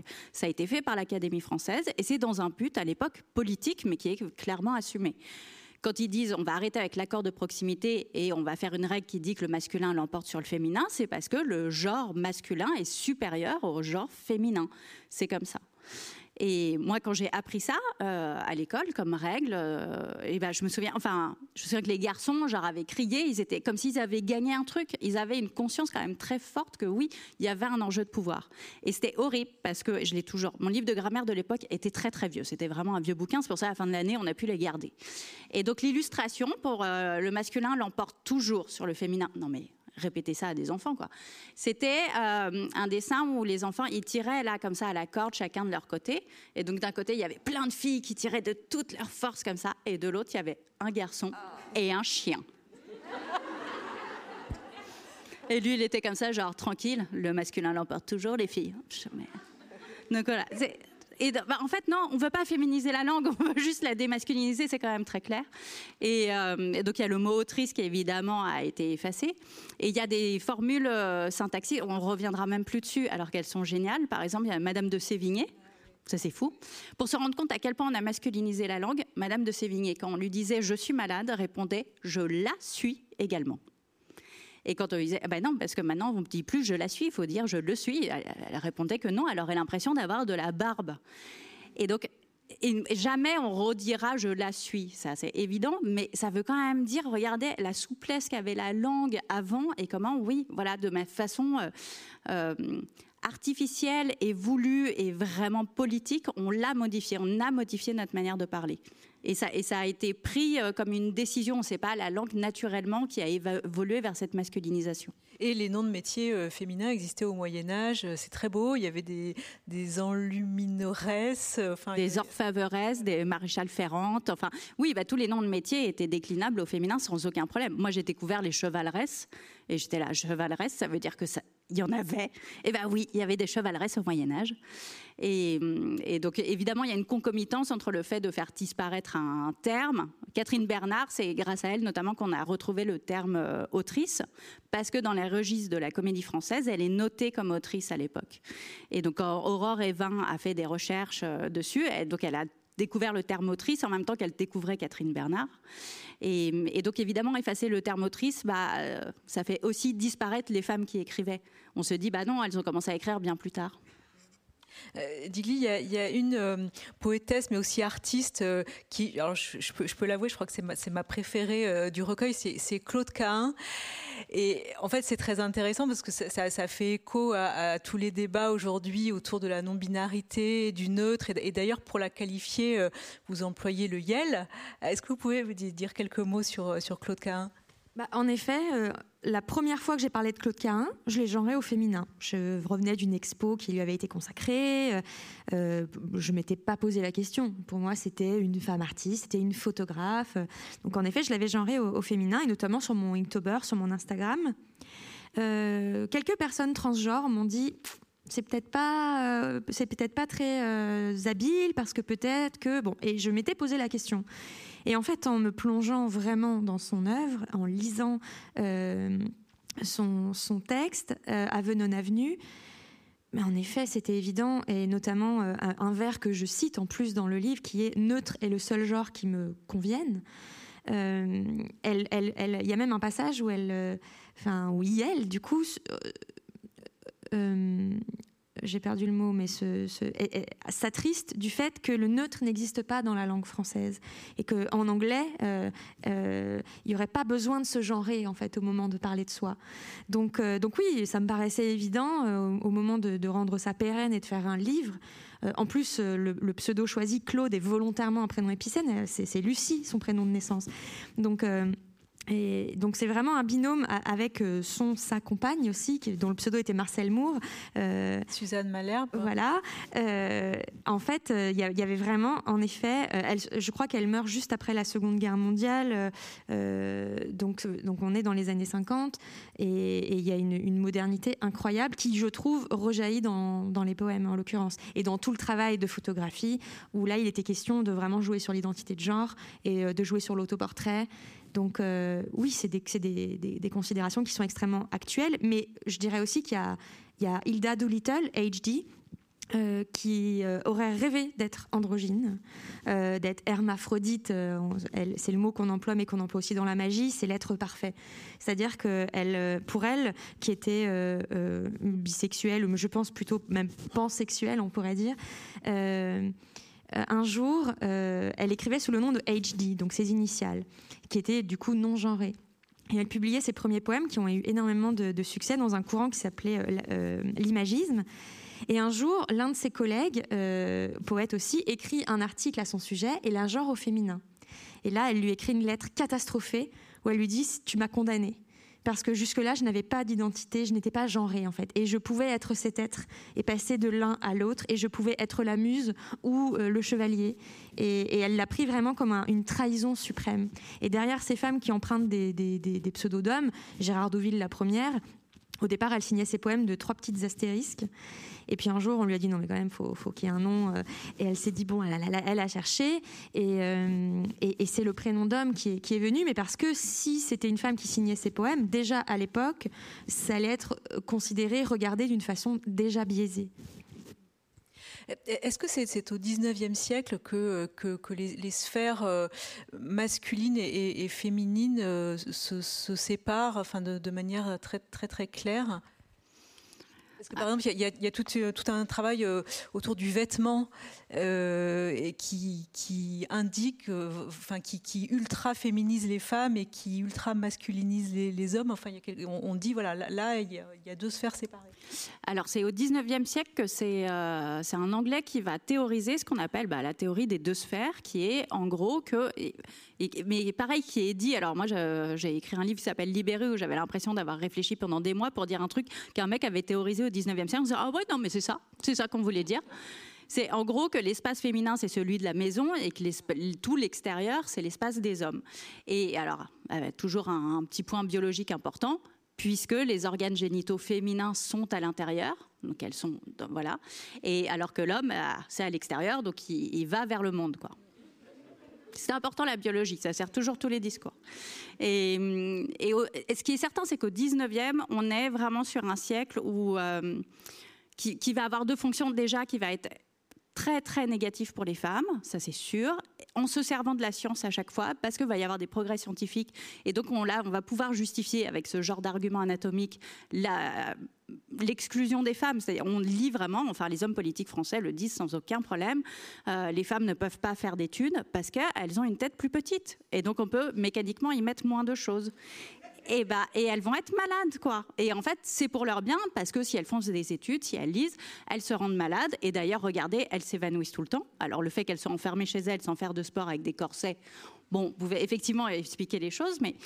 Et euh, donc, il y a vraiment toute cette théorisation. Et l'autre chose qui va se passer, c'est que on va par exemple vraiment sur notre sujet de ce soir, on va structurer donc euh, fin du 19e, euh, l'école de la République, les manuels scolaires et ça c'est quand même super important.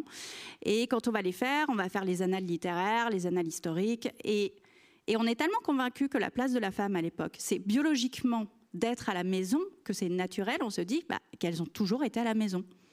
Et que, et que comme elles ont une une petite tête, elles n'ont évidemment jamais lu de livre et jamais écrit, etc. Et les femmes en histoire, si on les cherche pas, on ne les trouve pas.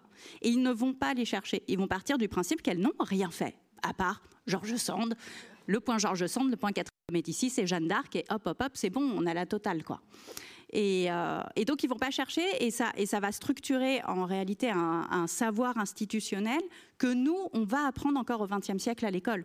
Et il y a très peu de différence. Euh, en fait, les programmes scolaires reflètent vraiment, euh, enfin moi, de ce que j'ai appris, c'est sans doute moins le cas maintenant, reflètent l'idéologie du XIXe siècle. Donc il n'y avait pas eu de reine vraiment importante, il n'y avait pas eu de femmes dans l'armée française, c'est faux. enfin voilà, et il y a aussi bah, typiquement la préhistoire, c'est le moment 19e où on découvre la préhistoire, on commence à étudier cette période, et pareil, on se dit, bah oui, mais les femmes, biologiquement, elles restent dans la grotte à s'occuper des bébés, quoi. Donc elles ne pouvaient pas participer aux chasses. Alors que c'est faux. Et maintenant, mais ça, fait ça nous a fait prendre un énorme retard, parce que maintenant, toutes les historiennes sont obligées d'aller chercher les femmes, d'aller chercher les sources, de vérifier, donc de déconstruire leurs propres présupposés et de se dire, alors, en vrai, qu'est-ce qu'on sait? Sur la préhistoire, je peux vous le spoiler, on sait rien en fait, on ne sait pas.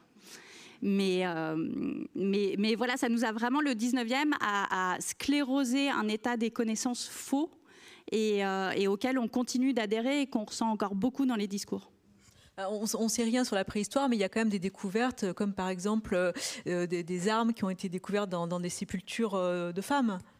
Oui, alors euh, ça c'est plus pour les Amazones. Oui, on va trouver, mais, mais en fait la préhistoire c'est tellement vaste et c'est et, c'est impossible de faire une généralité sur la préhistoire. En fait, ça n'a juste, ça n'a pas de sens de dire les femmes à la préhistoire. Non. Alors, on va dire les femmes au paléolithique de telle époque, dans telle zone géographique, a priori occupaient telle fonction. Mais voilà, c'est c'est moins sexy. C'est au moins intéressant, je trouve, de, faire des, hypothèses. C'est-à-dire que, avec nos présupposés, ces hypothèses, jusqu'à une période récente, on, ne les faisait même pas. C'est-à-dire qu'on ne se demandait même pas est-ce que c'était potentiellement des femmes qui avaient peint les grottes? Bah voilà, bah ça c'est l'exemple typique. Mais oui, la grotte de Lascaux, de se dire, euh, nous forcément, c'était des hommes qui les avaient peintes. La question ne se posait pas. Chose que on n'a jamais imaginé que ça pouvait être des femmes. Et en vrai, ben, on ne sait pas. non, on sait que les femmes étaient présentes dans les grottes. Voilà, on a les traces de pas. On sait qu'elles ont mis leurs mains sur les parois et qu'elles ont fait voilà le contour de leurs mains. De là à penser qu'elles auraient peint des bisons, euh, non, on peut pas aller trop vite non plus. Mais en, vrai, on ne sait pas. Donc il faut arrêter de mettre. De, c'est encore le cas. J'ai des enfants, donc je regarde les livres d'histoire pour les petits, et, à chaque fois, euh, quand ils font les dessins des hommes préhistoriques, c'est effectivement des hommes qui sont en train de. Ce que j'allais dire jusqu'au terme homme préhistorique. Mais on dit très peu femmes préhistoriques et on les visualise très peu. Oui. Moi, je milite pour humain préhistorique, mais le musée de l'homme. Enfin bon, bref, on va pas lancer ce débat-là. Mais enfin, le musée de l'homme, quoi.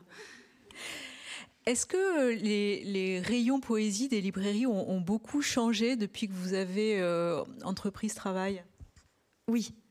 Enfin là, vraiment, euh, je ne peux, pas, peux pas dire le contraire. En 2017, quand je démarre la recherche, vraiment, les, en, librairie euh, qui ne soit pas librairie d'occasion, c'était vraiment hyper rare de tomber sur des poétesses où c'était toujours les mêmes et très peu de contemporaines. Donc euh, très peu aussi de maisons d'édition différentes mises en avant, à part euh, la NRF. Donc euh, oui, au départ, j'allais dans des sombres rayons oubliés et je faisais des photos, je me rappelle à l'époque, des rayonnages, en me disant, bah voilà, encore que des mecs. Et, et là, ce qui est fabuleux, c'est que le livre s'inscrit dans une sorte de vague, une sorte de mouvance plus grande, où d'une part, la poésie revient, donc on a vu euh, des phénomènes tels Rupicor, pour citer quelle, qui est la plus connue, mais qui, euh, qui est écrit en anglais, mais qui est arrivé jusqu'à nous. Et d'un coup, euh, ça a revalorisé, ça a redonné un peu un, attrait pour la poésie. Il y a des maisons d'édition, bah, notamment l'Iconoclaste, hein, qui a créé une branche l'Iconopop. Il y a Cécile Coulon qui s'est mis aussi à publier de la poésie, enfin en tout cas à diffuser de la poésie aussi. Donc il y a comme une une créature euh, qui revient euh, de poésie et qui, il me semble, intéresse aussi les femmes. Euh, moi, j'ai beaucoup de personnes dans ma, dans ma communauté qui m'ont dit, mais c'est vrai que je ne m'étais jamais posé la question, là non plus, de est-ce que des femmes avaient écrit des, poèmes. Et quand là, je livre certains poèmes, ben, par exemple sur la fausse couche ou sur un accouchement ou sur un regard sur le corps qui n'est pas du tout un regard euh, d'homme déjà et un regard sexualisé, ou quand il est sexualisé, il peut passer, je pense à Joyce Mansour, par des choses euh, d'un corps matrice, elle parle de son sang visqueux, elle parle des poils sur son ventre, c'est des détails qui n'auraient peut-être pas été mentionnés dans le cadre d'un male gaze, comme on peut dire. Donc, euh, euh, là, je vois, il y, a plein de parutions nouvelles. Et, d'ailleurs, euh, mon livre est déjà caduque parce que certaines des poétesses, par exemple Audrey Lorde, je me disais, mais bon sang, mais quand est-ce qu'on aura les poèmes d'Audrey Lorde? Ben, C'est arrivé, La licorne noire. Euh, ils sont disponibles en édition bilingue. Christina Rossetti, Les belles lettres viennent de reparaître le marché des Gobelins. Donc, y a, on vient de, je crois, de rééditer aussi les lettres de Anna de Noailles à Proust. Il y a les lettres de Nathalie Barnet et Yann de Pougy. Donc en fait, au, fur et à mesure, déjà moi que j'écrivais, je voyais des choses arriver. Et là, depuis que le livre est sorti, et même quasiment en même temps, euh, il y a Lettres aux jeunes poétesses aussi qui vient de paraître, qui paraît quasiment en même temps, euh, qui sont des poétesses contemporaines qui s'adressent à celles qui aimeraient écrire de la poésie il y a quelque chose qui est venu cristalliser une forme de, lutte euh, euh, pluridisciplinaire, parce qu'une lutte de revalorisation de ce genre un peu oublié. Et moi, je me souviens très bien que pendant les deux ans où j'ai cherché désespérément une maison d'édition, où je pensais que ce serait beaucoup plus facile, on me disait avec un peu de crainte, oui, mais la poésie, ça ne vend pas et, moi de, penser très, très sincèrement que peut-être ça ne vendait pas parce qu'elle n'était pas euh, revalorisée, parce qu'elle n'était pas reprise, parce qu'elle n'était pas remise en avant, et que l'aspect un peu universitaire des parutions euh, qu'il y avait à l'époque pouvait être un peu dissuasive aussi. Il fallait. Euh, et moi, j'aimais beaucoup l'idée de l'objet livre. Là, je fais rien de révolutionnaire, je m'inscris vraiment dans une tradition. Et à la période Dada, il faisait beaucoup ça, jusqu'au surréaliste, d'associer le dessin à la poésie. Je trouve que c'est une belle. Euh, déjà, moi, c'est un exercice que j'adore, de dessiner d'après des, poèmes ou un portrait. Et puis, c'est une forme de vulgarisation, c'est une porte d'entrée, l'image aussi. Donc, moi, j'étais heureuse de défendre ce projet, mais force est de constater que c'était extrêmement difficile de lui trouver une place. Et, euh, quelle joie de le faire dans une maison indépendante qui finalement euh, voilà, porte ses valeurs mieux que personne. Mais je me souviens d'une sorte de, de petite peur, oui et que, que là je retrouve pas du tout les rayons quand mon livre est, mis en avant pour une rencontre les tables sont débordantes euh, de, recueils de poésie et de poétesses donc c'est un bonheur euh, c'est un bonheur euh, et en même temps, Titule Lecoq, il faut quand même rester vigilante. Hein. C'est la fin de votre livre. Vous dites voilà, ce, ce, mouvement post-MeToo, c'est formidable, c'est très encourageant, mais les femmes à d'autres périodes de l'histoire ont, ont, été effacées, donc il ne faut pas baisser la garde. Euh, oui, il faut pas. Enfin, c'est même à rien n'est gagné pour l'instant. C'est-à-dire que euh, on est dans un. Alors, je suis d'accord, effectivement, sur les libraires, euh, chez les libraires, les tables débordent, c'est super. Enfin, il se passe un truc. mais moi, je reste convaincue. Là, on est sur de l'initiative individuelle, en fait c'est voilà, les gens vont se dire ah tiens j'ai envie d'aller à la maison de, la poésie, assister à machin. Mais ça part des gens et de, voilà d'une appétence et d'une envie. Euh, à un moment cette envie peut passer et donc c'est là où vraiment pour moi l'enjeu c'est l'école parce qu'en fait l'école c'est ce qui va faire une culture générale quoi, un terreau c'est ce qui va vous dire voilà les grands auteurs ou les grandes autrices les voilà qui va vous raconter l'histoire de France. Et, enfin, et c'est là faut qu'on arrive à hum, il y a un truc un peu horrible. J'avais cette discussion avec une libraire. On était, on regardait les, c'était super tous les bouquins féministes. On disait c'est génial. Et puis on s'est regardé. On disait ouais, mais dans cinq ans. Et, et, elle a eu ce mot terrible et qui est hyper juste. Elle m'a dit ouais parce que moi j'ai vu ça avec la permaculture il y a trois ans.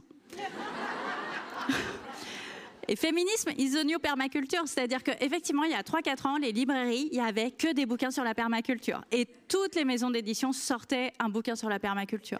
La permaculture pour les enfants, la permaculture du dimanche, la... enfin et, et, voilà, et on sait, c'est super, on en profite en ce moment et c'est génial, mais il faut en profiter pour réussir à rester un peu. Et moi, je vois vraiment que ça, que le manuel scolaire. Et en gros, pour vous expliquer, euh, dans l'éducation nationale, il y a trois niveaux. Il y a les programmes, euh, pour l'instant, les femmes, ce n'est pas leur priorité, on va dire. Après, il y a les manuels scolaires. Donc, on leur donne en histoire le programme et le manuel va choisir. Alors, par exemple, je ne sais pas, le pouvoir féodal, ils peuvent se dire, bah tiens, nous, on va le traiter sous l'angle d'une seigneuresse. Mais c'est un choix du manuel. Et après, c'est les directeurs d'établissement vont se dire, bah, cette année, on prend le Hachette, le Hatier, ou le livre scolaire, qui est un, livre fait par des profs, justement, dans une optique beaucoup plus mixte. Et puis ensuite, au dernier échelon, bah, il y a les profs qui doivent respecter le programme et qui, s'ils ont envie de faire une séquence en mettant en avant des femmes, ça va leur demander énormément plus de travail. Parce que parce qu'il faut penser entièrement sa séquence, parce qu'elle n'est pas fournie telle qu'elle, ni par le ministère, ni par le manuel. Et, euh, alors, ça demande aussi plus de, travail aux élèves. J'avais eu cet exemple sur Catherine Bernard, il n'y a pas très longtemps, deux jeunes filles qui viennent me voir, qui me disent oh, Nous, Catherine Bernard, on connaît par cœur. Hein. Bah, c'est bien, super, mais comment ça se fait? Vous avez notre prof de français en première, elle nous a forcé à étudier Catherine Bernard. Je sais, mais ça, ça vous a pas plu, c'était pas bien? Je dis non, mais c'était vraiment pas juste. Et je, et, sentais vraiment la révolte de la lycéenne qui a une certaine idée de la justice sociale et qui se dit c'était pas juste. Et je fais, mais je ne comprends pas. On me dit parce que quand vous avez une disserte à faire sur Catherine Bernard ou une disserte à faire sur Corneille, et eh ben c'est pas pareil sur Internet. je et ben oui, mais et de fait, et donc elles trouvaient vraiment qu'elles avaient été pénalisées dans leurs notes parce qu'elles n'avaient pas pu aller pomper les fiches Wikipédia, quoi. Euh, donc voilà, et je m'étais dit, mais en même temps, super argument pour les profs. Vous voulez un peu vérifier les, arrêter de donner du Corneille, donner du Catherine Bernard. Donc, euh, donc, voilà, donc tout ça pour dire que euh, on est sur des initiatives individuelles et c'est super. Je t'en félicite, c'est formidable. Mais, mais il faut réussir à aller au-delà et à un moment, et ça passe par le politique. Mais en tout cas, je, pense que vos, deux livres peuvent aussi être mis entre les mains de, collégiens, de, lycéens. Euh, voilà, ça, peut aussi euh, être euh, des, outils intéressants. Merci à, vous deux. Je rappelle les, titres de vos livres. Digli, Je serai le feu, paru aux éditions de La Ville brûle. Titu Lecoq, Les grandes oubliées, pourquoi l'histoire a effacé les femmes. C'est à et puis, on, vous invite euh, tout de suite à une séance de, de signature dans le hall de la Maison de la Poésie. Merci beaucoup. Merci beaucoup.